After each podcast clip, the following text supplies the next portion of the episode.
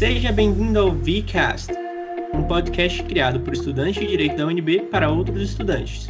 Este é um espaço de diálogo sobre carreira, empreendedorismo e qualificação profissional. Eu sou o Daniel.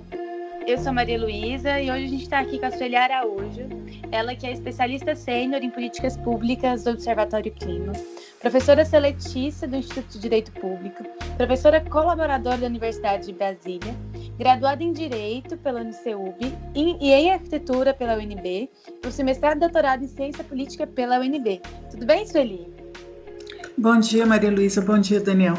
Então, Sueli, primeiro a gente queria agradecer aqui sua presença, né, para estar tá falando, abrir um pouquinho do seu tempo para falar para os estudantes sobre essa perspectiva de carreira que você tem, é, é o cargo que você assume, e, e, queria agradecer mesmo pela sua presença. E primeiramente, eu queria saber quais foram os seus planos durante a graduação. O que, que fomentou o seu interesse pela área da consultoria legislativa e como você pensou em, em, em linkar as duas graduações de arquitetura e direito, que em um primeiro momento a gente não consegue vislumbrar alguma relação entre elas. Bom, Maria Luísa, é, é, um processo, é, não é tudo tão planejado. Meu, minha primeira graduação é em arquitetura na, na UNB.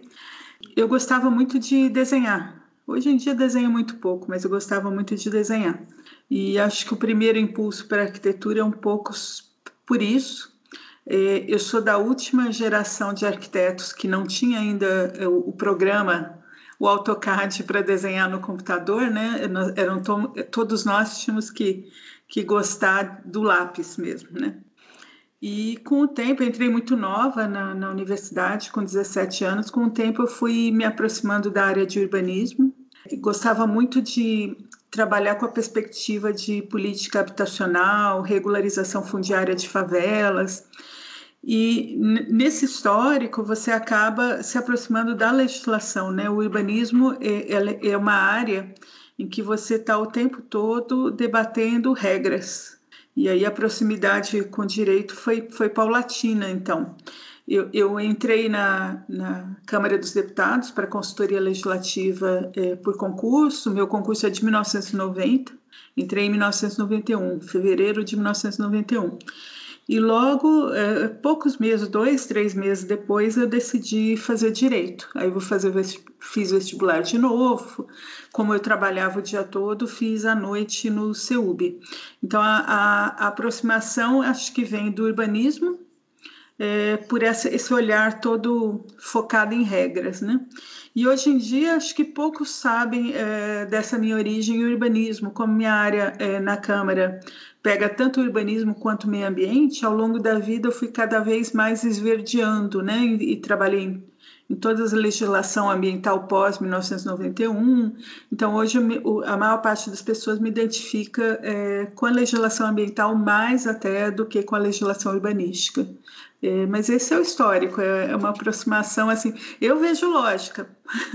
As pessoas acham um pouco estranho quando, quando você comenta. Eu achei legal e eu queria até fazer uma conexão, porque a nossa próxima pergunta: como é que você começou nessa carreira? Mas você já deu até uma comentada que você foi concursada logo no comecinho, e eu queria que você é, falasse um pouquinho do que, que você imagina que seria legal para quem quer começar agora, para quem quer entrar na área de consultoria legislativa, quer ser um consultor legislativo. O que, que você diria que que essa pessoa poderia começar fazendo por agora já? Olha, eu acho um campo de trabalho importante e, e pouco conhecido. É, na verdade, não precisa trabalhar só no parlamento. Eu era concursada da Câmara dos Deputados, né? Aposentei agora em fevereiro desse ano. É, mas são é, no parlamento são mais ou menos 200 consultores na, na Câmara e 200 no Senado, em várias áreas da legislação e não só com um foco jurídico, mas também de acompanhamento das políticas públicas, né? Porque o parlamento tem toda um, uma tarefa constitucional de controle legislativo do que o executivo está implementando, né? E na Câmara são 23 áreas. A, a minha área era a 11, que pega direito urbanístico, política urbana, direito ambiental e política ambiental. Era, era o que eu trabalhei a vida toda aí. É, qual, é, qual é o olhar, gente? É, em geral, você tem que conhecer é, bastante daquela área, não precisa ser um grande especialista em um tema específico. Vamos dizer, É, se você, na área de política ambiental, você for um é, pós-doutor em é, poluentes ou em agrotóxicos, vamos dizer assim. É, a frequência de proposições legislativas e de demanda dos parlamentares nessa área não vai ser tão grande. Então, o consultor legislativo, em geral, ele tem que ter um, um bom conhecimento é, dos principais tópicos de toda a sua área de atuação. Se ele é, ficar só num, num foco específico, ele não consegue atender a demanda dos parlamentares. O, o que, que um consultor legislativo faz, gente? É, a maior parte dos parlamentos tem equipes desse, desse tipo e uh, as organizações empresariais e as organizações da sociedade civil têm pessoas fazendo coisas parecidas, apesar de não ter o, o rótulo de consultor legislativo. Né? É, o consultor legislativo ele elabora as minutas de projetos de lei que tramitam no Congresso, elabora as minutas dos pareceres dos parlamentares, faz estudos técnicos de, é, da legislação que está em vigor, é, de aprimoramentos que têm que ser é, feitos na legislação, é, faz estudos da, sobre a implementação das políticas públicas, a avaliação de políticas públicas, que podem até subsidiar é, novas leis, mas não necessariamente você pode trabalhar com avaliação, com acompanhamento. É, nesse campo de controle legislativo, você tem um, um trabalho que é conjunto com o TCU. É, muitas vezes você acaba é, fazendo articulações com os analistas do TCU sobre as, as auditorias operacionais que eles fazem, para poder é, comentar sobre as políticas públicas para os parlamentares. E você, você é servidor, pelo menos no cargo que ocupava, você é servidor da casa. Você não é ligado a um partido político, você é ligado ao tema. Então, qualquer parlamentar de qualquer partido é, pode pedir o trabalho é, num determinado tema. A coordenação da consultoria é pelo, pela especialidade ou pelo aquele processo que o consultor está acompanhando historicamente ela escolhe quem vai fazer. E aí a tua relação é direta com o parlamentar o tempo todo, né? Então você combina com o parlamentar como é que vai ser redigida a proposição ou parecer você é, se acerta com ele é, do direcionamento político que ele está demandando. Muitas vezes o parlamentar é, vai solicitar coisas que têm problemas de constitucionalidade, eles não são juristas, não têm obrigação de saber. Então você tem que ajudá-lo a, a, a, fazer o que ele está pretendendo da, da forma mais correta possível, seja do ponto de vista técnico, seja do ponto de vista jurídico. A consultoria tem uma equipe multidisciplinar webinar, o que é bastante interessante, porque se você tem dúvidas é, sobre um, uma área de regularização fundiária, vai ter alguém que já trabalhou no INCRA, ou sobre uma área de petróleo, vai ter alguém que já trabalhou na Petrobras. Então, é, o corpo é multidisciplinar, o que ajuda muito nos debates. assim. É, é eu, pessoalmente, acho um, um, lugar muito rico de trabalhar, seja na Câmara, seja no Senado. E tem trabalhos parecidos de formulação legislativa, desse tipo de análise, feito, como eu disse, é, por organizações privadas ou por organizações da sociedade civil. No fundo, acaba sendo parecido, sabe? Mas é, é um desafio, porque, assim, é, vocês imaginam, tem 513 parlamentares na Câmara. É, nós éramos no pico, agora tem vários aposentados, mas no pico na área de meio ambiente e urbanismo, acho que chegamos a ser 11 pessoas, com uma demanda enorme nesses temas. Qualquer um que tocasse o telefone era meu chefe a vida toda, que era um dos 513 parlamentares. É, além disso, tem, a, tem demandas das comissões permanentes, das lideranças partidárias. É, é um trabalho, assim, em termos de volume é, pesado, é, é tem uma demanda grande. A consultoria fecha o ano com no mínimo, da Câmara fecha o ano com no mínimo 30 mil trabalhos entregues. Então, dá uma média de trabalhos grande é, por consultor legislativo. É, uma, é, é trabalho pesado. É, principalmente, a, a Câmara tem é, mais demanda que o Senado, mas o Senado eles têm mais tempo de estudar, fazer pesquisa. Na Câmara a gente não tem muito tempo, não. Porque a demanda é tão grande que você tem que dar a resposta o tempo todo. É movimentado, é um trabalho importante, é bacana. Quando, quando você vê a lei que saiu, que você sabe que aquela redação é sua, que, que você ajudou, né? Os parlamentares deram o tom, mas que você ajudou, que como a forma de redigir a sua, quando você vê no Diário Oficial, é bastante é, emocionante. Pelo menos eu sempre me emocionava com a lei aprovada. Ai, que legal, Sueli. É, eu gostei que você apontou é, alguns dos desafios, né? Que você encontrou, e com certeza lidar com a pluralidade de, de, de pensamentos, de falas e de ideias ali é, é um desafio você redigir uma lei para X e, outra lei para Y, mesmo que às vezes é, elas, eles não conversem entre si, sejam assuntos que às vezes até um pouco contraditórios entre si. Eu acredito que isso seja um desafio. Mas o que você acha que foi o maior desafio da sua carreira e qual é o maior desafio da carreira de consultor legislativo? Para quem está ouvindo e quem e quem está pensando em seguir essa carreira ou quem está conhecendo agora e que se interessou por isso, já, já e se preparando para o tipo de desafios que vão surgir? Bom, é, na carreira de consultor legislativo, é você conseguir trabalhar com várias visões é, em cima do mesmo tema, porque tem processos em que o parecer favorável você ajudou, o parecer contrário você também ajudou e o parecer no meio termo você que fez. Então, dependendo do tema, quando é, é assim, você, é, é, o, é o mesmo consultor legislativo que sempre mexeu com aquele tema, acaba podendo acontecer isso. Muita gente estranha quando entra na consultoria legislativa e tem que fazer essa variação. Tá? É, você tem que fazer tudo isso procurando ser é, o mais preciso possível do ponto de vista técnico e jurídico, né? Então eu, eu, acompanhei, por exemplo, ainda acompanho, mesmo depois de aposentada, o processo da Lei Geral do Licenciamento Ambiental. O país não tem uma lei sobre licença ambiental, é, ele tem muitas resoluções do CONAMA e uma menção só numa lei de 1981, a Lei da Política Nacional. É, e a gente sempre tentou aprovar essa Lei Geral do Licenciamento Ambiental, não conseguimos até agora. O processo que está em trâmite é de 2004 e até agora não conseguimos.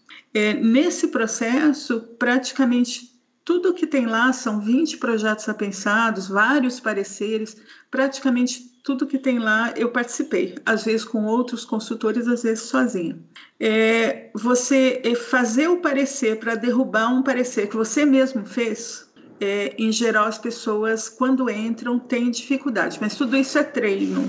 É treino e você tem que ter a cabeça aberta para tentar é, é, achar os argumentos é, consistentes para aquilo que você não defende.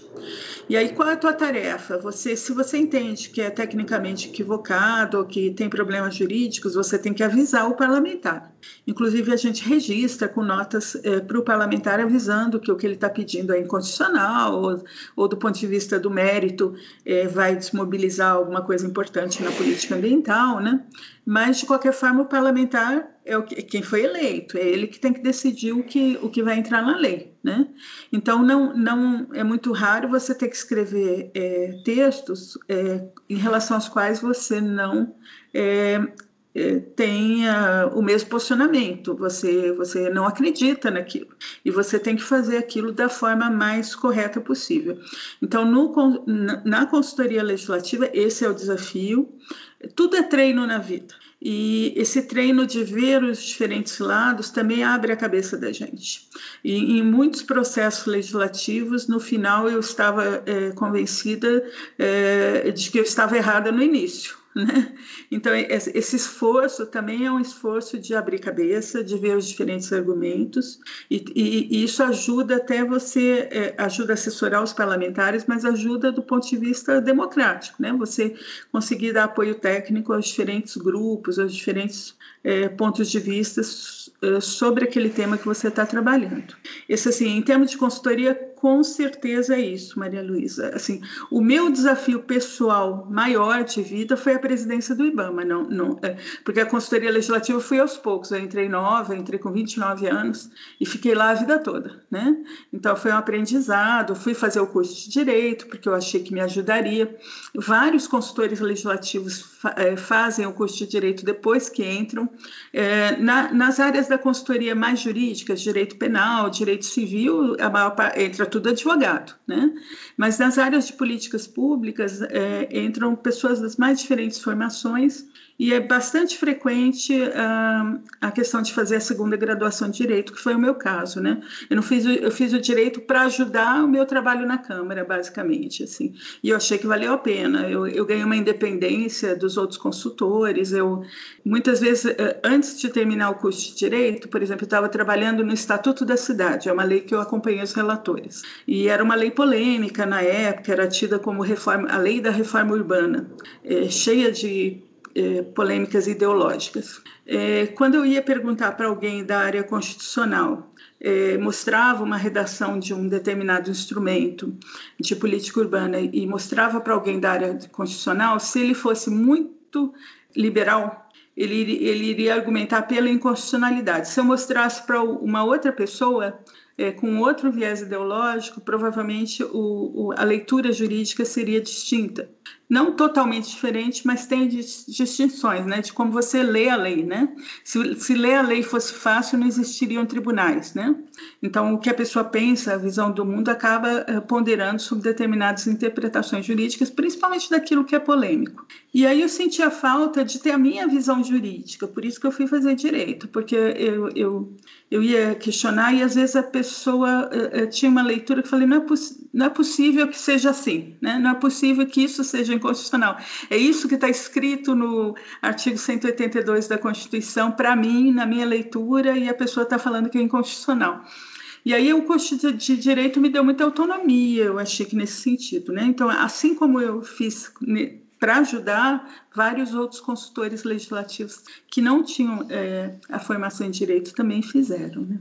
Então esse, esse é, é cheio de desafios porque é, é Muitas vezes você é, é demandado a fazer uma legislação que você não tem assim conhecimento é, é, do tema específico, aí você tem que fazer pesquisa o tempo todo, estar atualizado o tempo todo. Então, por exemplo, na minha área é, de legislação ambiental, quando eu entrei na Câmara em 1991 e hoje, o que se pensa sobre a questão climática, o que se sabe sobre a questão climática é completamente diferente, né? E o consultor legislativo ele tem que estar acompanhando tudo isso. Ele não pode nunca estar desatualizado das matérias que estão sendo debatidas, do, é, do, das pesquisas que estão sendo feitas. Tem que estar sempre lendo artigos acadêmicos e sabendo o que o, todo mundo está pesquisando e, e, encontrando naquela área é, em que ele atua. Esse é o desafio da carreira, né? Não é simples, mas é uma área de trabalho muito eu gostava bastante, até da, do envolvimento com os políticos, de ver o processo decisório, eu era bastante adaptada, assim, eu me sentia bem em casa na Câmara dos Deputados. Ai, que legal, Sueli. Acho que você mostrou uma visão da consultoria é, legislativa que era exatamente o que a gente estava procurando, assim, querendo saber do dia a dia da carreira, do que é trabalhar é, como consultor legislativo e eu gostei muito desse, desse ponto que você enfatizou sobre a necessidade constante de atualização, né? Acho que como todas as áreas do direito isso é muito importante, mas acho que a consultoria legislativa ela, ela dialoga muito com questões de atualidade, do mundo que está ao redor, né? E, e, eu gostei muito disso, mas tem uma dúvida que é muito constante e que eu, eu gostaria que você esclarecesse aqui para gente, que é a diferença entre o consultor legislativo e o lobista. E como é a relação de vocês, consultores legislativos, com quem está ali fazendo lobby? Porque por mais que, que seja diferente e, tudo mais, acho que a gente, enquanto estudante, às vezes acaba confundindo um pouco é, os assuntos, as carreiras. E aí eu queria saber se você poderia é, esclarecer para a gente os principais pontos de, de discrepância. Lógico, é, são, são atividades bastante distintas, né? O consultor legislativo ele é um técnico, ele é um jurista, que basicamente está é, lá para auxiliar os parlamentares, auxiliar as comissões permanentes e as comissões temporárias a fazer o, o coração da produção legislativa. Né? Então, o, o, que vai no projeto de lei, é, os pareceres analisando os projetos de lei, estudos sobre a legislação, mas ele faz isso é, do ponto de vista é, técnico, e ele não está ligado a um partido específico, ele não está ligado a um setor específico, ele está lá é, fazendo produção, o coração da casa mesmo, a atividade mais finalística que tem é, no, no, parlamento. Cerca de 90% dos projetos de lei e pareceres é, que tem na, na, Câmara dos Deputados passa pelo corpo dos consultores legislativos. Então, a atividade finalística ela é toda concentrada nos consultores, né? Sempre muito discretos, a gente é, nunca aparece. Até ao longo da vida, quando você vai ficando velho, como eu, vai ficando da turma antiga, o pessoal todo te conhece mas a, a ideia não é, não, é, não é aparecer muito, né? Quem está o protagonista tem que ser, é, até do ponto de vista, eu acho, de legitimidade democrática, o protagonista é o parlamentar, né? O lobista, ele, ele ou, ou qualquer outro nome que queira se dar, é, porque você pode. É, muitas vezes as organizações da sociedade civil não gostam de usar esse nome e usam o termo advocacy de vez de lobby. Né? No fundo, no fundo, como atividade profissional, advocacy e lobby é muito. é, é a mesma coisa. É, o que, que você faz? Você está no parlamento, no executivo, até mesmo no judiciário é, fazendo pressão em prol de determinadas ideias, de determinados interesses, e não tem nada de errado fazer isso, gente. Isso, o, o lobby, ou a advocacy, ou a pressão política, ela é inerente à democracia liberal pluralista, assim, tem isso em qualquer lugar do mundo, e não é só no parlamento. O lobby ele ocorre no executivo e ocorre também é, junto ao judiciário. É, é um tipo de, de, de você faz pressão, e eu não estou dizendo a patologia do lobby, né? Muita gente confunde, né? É, o, o, lobby não é o, a, a, bolsa cheia de dinheiro, de forma alguma, tá? O lobby é uma atividade regular de convencimento, de pressão política, de é, levar elementos técnicos para quem tem, é, quem está na ponta do processo decisório do governo, em qualquer dos poderes. É, eu encaro o, o, lobby assim com a maior naturalidade possível e eu acho que ele é inerente ao tipo de democracia baseada em eleições, com parlamento. É, é isso que acontece. Os diferentes grupos da sociedade pressionam pressionam. E você é, é vê cada vez mais força no lobby é, da sociedade civil, na advocacy, que eles gostam, preferem ser chamados da, uh, que a gente chama a atividade que eles fazem de advocacy. Então, você vê na minha área, é, meio ambiente, lá da Câmara, é, você tem poucos parlamentares que atuam é, assim, com foco realmente importante em política ambiental, sempre foram poucos. Tá? É, como é que você é, consegue, como é que o, o movimento ambientalista consegue é, derrubar é, propostas que vão é, revogar coisas importantes na legislação ambiental, que vão significar retrocessos? Eles conseguem muitas vezes. Tá? Mesmo com a bancada ruralista tão expressiva é, no Congresso Nacional, eles conseguem com apoio. na verdade, os parlamentares eles atuam diretamente conectados com as organizações da sociedade civil. Então, o movimento ambientalista faz pressão de fora, o parlamentar que atua em meio ambiente vai lá e usa essa movimentação, e ele passa a, a, a ser não apenas um, mas está falando, às vezes, em nome de todo um milhares de organizações ambientalistas. Vamos a, por exemplo, teve uma recente esse ano em relação à MP da grilagem, MP 910 é, o movimento ambientalista estava contra a SMP, tem uma conexão é, bastante forte entre grilagem e desmatamento e outros ilícitos ambientais. E o entendimento é que o conteúdo da, da MP estava é, muito flexível e estimular a grilagem. É, é uma MP que não é para grilagem, ela é para regularização é, de ocupações em terras da União, mas o entendimento dos ambientalistas é que a MP iria estimular a grilagem e, por consequência, iria gerar aumento do desmatamento. Foi feita uma movimentação em todas as redes sociais, foi feita, ex-ministros de meio ambiente assinaram manifestação contra, então foi feita um, um, um, uma pressão política tão grande que a MP não foi bem sucedida. Então, não foram é, cinco, seis parlamentares, entre aspas, mais verdes, mais ambientalistas, né? E não façam a relação com o Partido Verde, eu estou usando verde no sentido mais amplo. É, não foram eles sozinhos que conseguiram, foi todo um movimento que os, que os apoia e que fez essa pressão junto com os parlamentares. Então, é, é essa, essa conexão entre a atuação da sociedade civil isso eu também é, coloco no mesmo, no mesmo quadro as, as entidades que representam o setor empresarial. A atuação dessas entidades todas juntas, elas, elas funcionam como pressão política é, junto dos parlamentares, mas também apoia os parlamentares que, que, que lideram aquele tema no Congresso. É, é, assim que funciona, gente. Não é, é a, a, a, democracia, ela, ela ela pressupõe você dar ouvido a diferentes posicionamentos, né? E as leis produzidas, elas vão refletir tudo isso, vão refletir essa articulação política. A lei, a lei ela não é feita por um, um jurista é, que é o supra-sumo do supra-sumo que chega e faz sozinho. Isso não existe. A lei é, ela é, um, ela é, ela é produzida a partir desse processo político. E é necessário entender a lei assim, e a lei, a lei correta, a lei que pega, porque tem muita lei que não pega, a lei que pega, ela é fruto, em geral, de um processo bem sucedido de concertação política. Então, eu achei muito interessante esse aspecto que você trouxe da diferença entre o lobista e o consultor. E você comentou que o lobista tem um caráter muito mais, apesar de técnico em muitos sentidos, muito mais de convencimento, enquanto o consultor ele tem um papel muito mais técnico.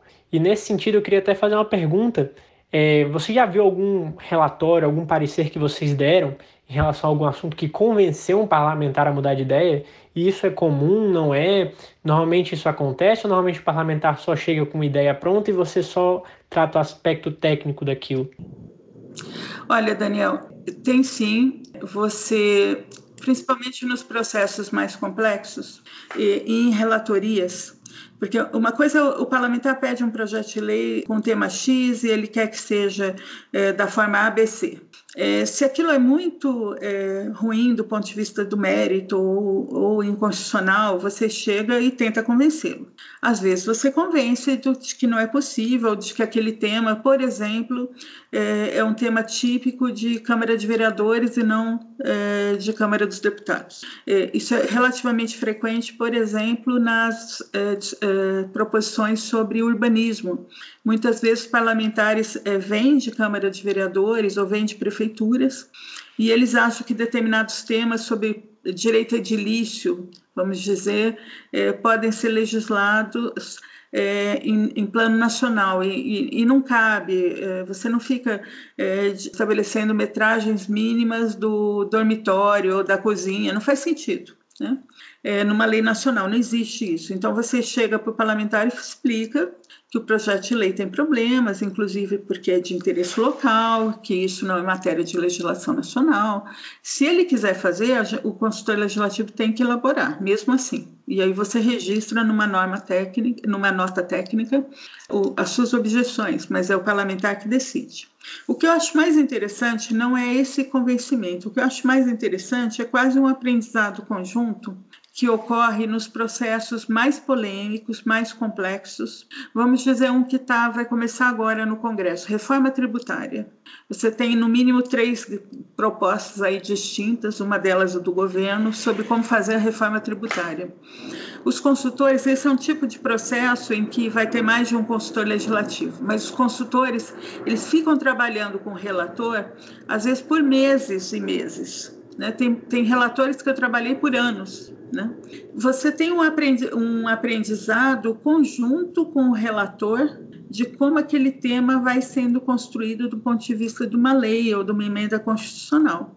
Nesse processo de interação que leva tempo, a, o, é frequente o parlamentar se ajustar a algumas propostas dos consultores e é frequente também o, o, próprio consultor, nesse processo, aprender e até é, mudar um pouco sua posição, ajustar pelo menos a posição. Né? Então, não é um mero é, escritor é, daquilo que os parlamentares é, é, determinaram. Pode ser até que em determinados processos isso ocorra, mas há, há sim é, processos de convencimento. Ah, isso ali foi ótimo. Eu acho que é, a gente conseguiu abordar os principais aspectos da carreira de consultor legislativo. Eu queria pedir agora alguma indicação cultural que você tenha para os estudantes de direito que, que estão ouvindo a gente. E queria também, por último, aproveitar um ganchinho nessa última pergunta para para dentro dessa indicação cultural e falando um pouco de cultura e conhecimento no geral, entender o quanto a cultura que você adquiriu como consultora é, legislativa foi importante no, no, no, seu processo como presidente do, do IBAMA. Então, é, aliás, essa pergunta de, de indicação cultural e entender como a cultura que você adquiriu e conhecimento adquiridos é, durante esse, esse, período que você entrou muito nova, né, na consultoria legislativa foram importantes no, no seu período de presidência do IBAMA. Bom, eu vou começar pelo IBAMA, então. É, eu entrei na Câmara em 1991, então eu vi grande parte da legislação ser construída, eu ajudei a elaborar grande parte da legislação. Quando eu cheguei no IBAMA, eu tinha, é, assim, internalizado todo o conteúdo da legislação que o IBAMA aplicava né? E, e, já dava aulas, eu dou aula na universidade. E aquilo no dia a dia do IBAMA me ajudou assim demais, Maria Luísa, demais assim, porque é, as pessoas iam colocando as coisas nas reuniões, muitas vezes reuniões é, difíceis, polêmicas. O, o, o IBAMA é um órgão de controle, está sempre desagradando, né? Porque você nunca está ajudando ninguém, você está multando, você está você tá embargando, então as reações políticas são pesadas, né? E, e quando vinha a reação, eu, eu tinha é, muito firme o, o, que o IBAMA tinha agido seguindo a legislação. Então, de imediato, eu, eu a atuação da, da autarquia, então isso facilitou muito assim, no dia a dia é, da atuação de, com a entidade, facilitou também essa coisa de ver os diferentes lados, você acaba é, conseguindo é, manejar bem toda a pressão que é você exercer um cargo é, num órgão como o IBAMA, porque não é simples, você mexe praticamente com toda a economia nacional, seja no licenciamento, seja na fiscalização ambiental, né? Então, você tem que Aqui, às vezes, os lobistas que, que, que, que acompanhavam determinados processos é, no parlamento, que eu, que eu tinha conhecimento de vida toda, por exemplo, da CNI ou da CNA, essas mesmas pessoas iam no IBAMA reclamar de atuação do IBAMA ou demandar determinada ação do IBAMA. Então, é, é, assim, para mim, é, foi assim, muito útil e simplificou muito a vida é, da questão de ter assumido o cargo. De qualquer forma, não é um cargo simples, eu adorei, foi, foi uma honra é, exercer a presidência do IBAMA e eu tenho um orgulho muito grande dos servidores do IBAMA, eu realmente me liguei muito a eles, tenho muito orgulho do que eles fazem. É, mas provavelmente, assim, para mim, de, de, de desafio de vida, o IBAMA foi o maior desafio é um órgão que atua no país inteiro, são muitos servidores, numa atuação sempre é, sujeita a muita pressão e, e, ao mesmo tempo muito técnica, né? Então é, é você está é, fiscalizando na Amazônia e está licenciando uma hidrelétrica, né? E, e, como presidente você tem que estar tá entendendo todos esses processos ao mesmo tempo. Então é, é um mas como foi final de carreira a gente fica mais tarimbado, né? Tá, tá mais mais madura também é mais ajuda. Mas acho que em termos pessoais o IBAMA foi o meu maior desafio. Uh, vamos lá para Maria Luísa para a dica cultural. Eu não vou, não é exatamente uma dica cultural. Vocês é, perguntaram no início, avisaram que, que iam pedir isso, né? E aí eu lembrei, estava é, aqui na minha mesa, é, porque eu, eu imprimi, e, e, eu vou ler um trechinho já para vocês. Na semana passada morreu um, um, um cantor da, da, época da Bossa Nova, o Sérgio Ricardo, e ele fez nos anos 70 um show com o Tiago de Mello, que é um poeta é, manauara de Manaus. Estava é, bem na questão de luta contra o regime militar. E ele, ele fez um show em que ele tocava e cantava e o Tiago de Mello recitava poesias. O show chamava Faz Escuro, Mas Eu Canto. E aí eu lembrei do Tiago de Mello e tem uma, uma poesia maravilhosa dele, chama Estatutos do Homem. E eu vou ler não inteira, eu vou ler só uns trechinhos, porque é meio grandinho, porque eu acho que tem tudo a ver com o momento que a gente está vivendo.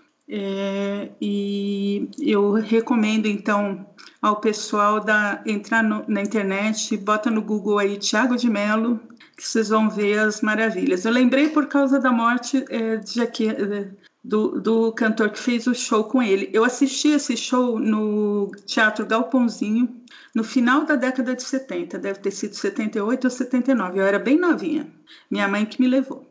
Então vamos lá, eu, eu vou ler só uns trechinhos e a indicação cultural, então, é vocês procurarem Tiago de Mello com dois L's no, no, Google e lerem algumas poesias do, do poeta de Manaus. Vamos lá. Estava é, é, na época dos atos institucionais militares, né, gente? E, e aí ele começa, ele dedica o, o esse poema para o Carlos Heitor Coni, e ele chama de ato institucional permanente, com a relação com os atos institucionais do regime militar. Aí vou ler só uns artigos. Então, artigo 1. Fica decretado que agora vale a verdade, que agora vale a vida e que de mãos dadas trabalharemos todos pela vida verdadeira.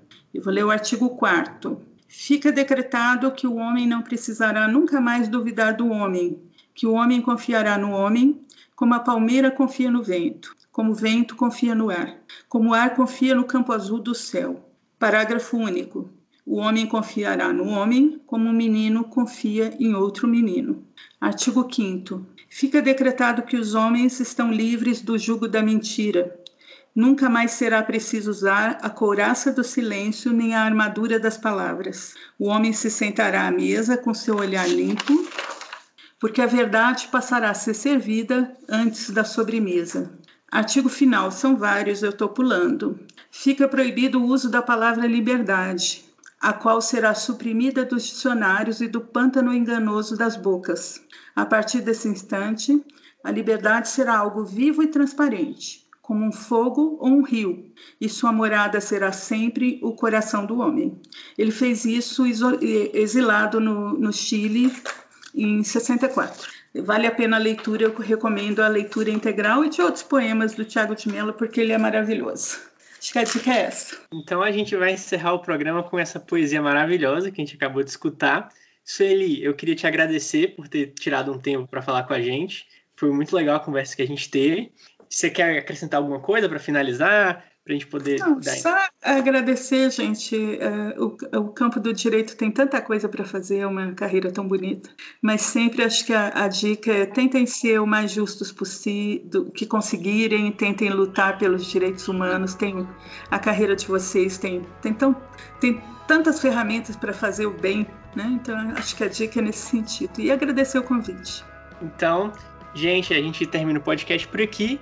Nos siga redes sociais. No Facebook é Projeto Vincom, no Instagram é projeto.vincom e a gente se vê numa próxima. Tchau, tchau. Obrigada, viu? Tchau, gente. Obrigada. Eu que agradeço.